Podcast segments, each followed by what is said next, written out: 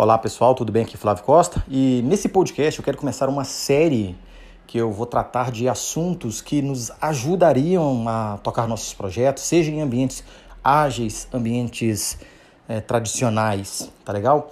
E eu quero trazer isso para o ambiente multicultural, porque eu já participei de alguns projetos multiculturais e quando a gente trabalha no dia a dia, a gente tem certos problemas. E quando você vai para um ambiente multicultural, principalmente multifacetado, o que, que acontece? Esse problema ele é escalado em níveis maiores e até um pouco, se não tomar cuidado, bem complicados, assim, bem catastróficos, né? Pode, pode se dizer assim. Um exemplo meu que eu quero trazer nele no podcast de hoje é a comunicação.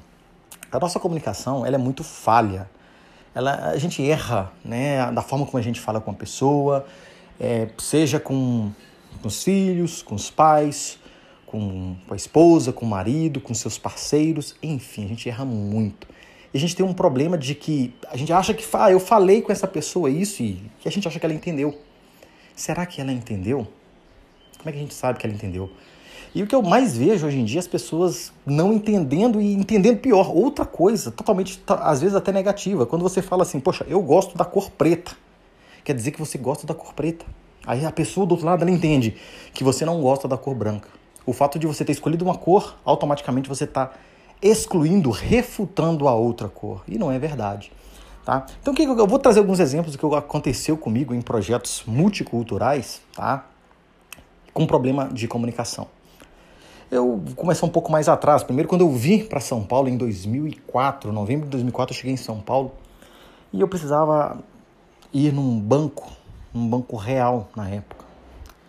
E eu falei, poxa, vou perguntar para um policial na rua, faz mais sentido do que perguntar para pessoas que eu não conheço.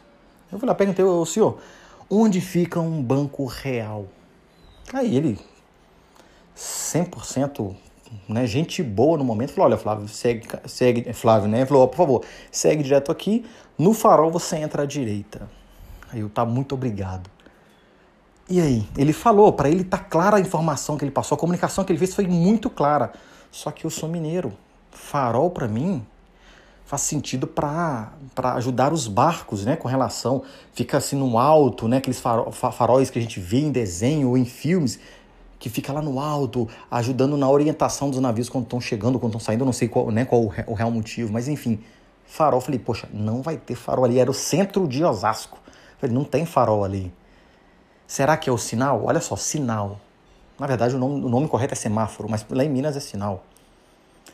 E eu falei, poxa, ele agradeci, ele podia ter reconfirmado se eu tinha entendido ou não, e eu também podia ter perguntado, eu fiz de conta que eu entendi, ele, ele ficou satisfeito por ter me explicado e eu fiquei olhando para todos os lugares, aí na hora que eu cheguei eu falei, poxa, encontrei um banco real, aí eu procurei para entender o que, que poderia ser farol. Até hoje, tem 16 anos que eu estou em, em São Paulo, as pessoas falam Largo, Largo da Batata, Largo de Osasco, Largo do Aroche, eu não sei o que, que é o Largo. Eu entendo que é uma é uma praça central ou talvez o centro da cidade. Então eu não entendo isso. E agora vamos passar isso um pouco para projetos multiculturais. Eu estou falando isso que a comunicação está em todo lugar, tá? Tá dentro de casa, tá fora de casa, tá na empresa, tá em todo lugar. Vamos lá. Estava num projeto em El Salvador, né, lá na América Central. E tinha uma mulher, uma senhora, muito gente boa, ela nos ajudava com relação a questões de viagens, para a gente se locomover ali dentro da América Central, com relação a passagem, hotel, enfim, tudo.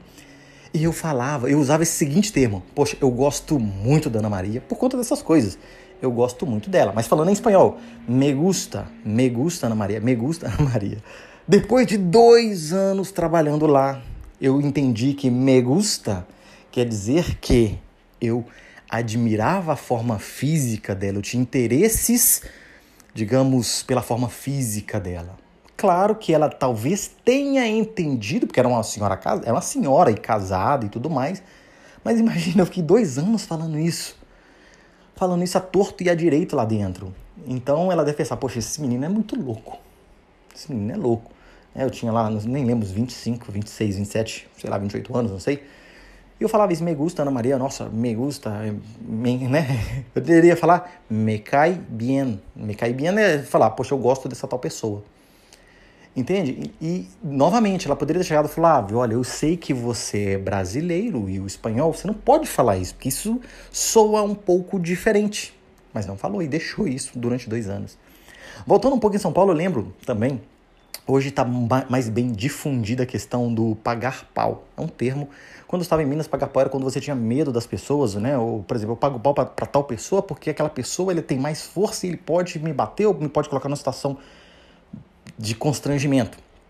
Em São Paulo, não. É você ter interesse por alguma pessoa. Agora, isso, isso acredito que por conta de músicas e, e ter, ter difundido isso muito no Brasil inteiro, entende-se como ter interesse por alguma pessoa. Então veja bem, eu estou dando alguns exemplos bem simples, bem básicos, mas que no dia a dia, quando você está num projeto, você está com um cliente, é bom que você reconfirme o que, que de fato ele entendeu. Porque a gente fala uma coisa e acha que aquela pessoa entendeu, acha que a pessoa está de acordo com o que ela tem entendido. Lembra do farol? Poxa, ok, eu não entendi, eu não entendi, mas eu fiquei com vergonha de perguntar. Às vezes, pode ter um cliente que tenha dificuldade, ele seja mais tímido, retraído, ele não queira perguntar. Então, você que é o líder, seja num ambiente ágil, seja num ambiente tradicional, seja na organização, seja num processo de venda, procure entender de fato o que o outro entendeu. Tá? É, é isso. É, é, essa é a dica de hoje, é trabalhar em cima da comunicação, de, seja em projeto, seja dentro de casa, seja com os amigos, seja onde quer que seja. É, melhore a comunicação e confirme com o outro se a comunicação está, foi bem clara para ele. Esse, essa é a dica, reconfirme. Tá? Passou a mensagem, confirme que o outro entendeu. Às vezes você fala uma coisa e pode ofender o outro, e você, para você foi uma coisa mais normal que você disse, e para o outro não. Tá? Na próxima semana eu vou trazer mais exemplos, tá? Na parte cultura, quando você junta essa questão todas das dificuldades que nós já temos com o próprio time, com os nossos clientes dentro do nosso país, imagina isso quando você leva, né? Aí tem o peso da cultura e aí como que a gente trabalha em cima da cultura da outra pessoa. E esse assunto eu vou deixar para semana que vem, tá bom? Encerramos o nosso podcast dessa semana. Espero que vocês tenham gostado. Nos vejo e vejo vocês, na verdade, né? Vejo vocês na próxima semana, no nosso próximo podcast. Um abraço. Tchau, tchau.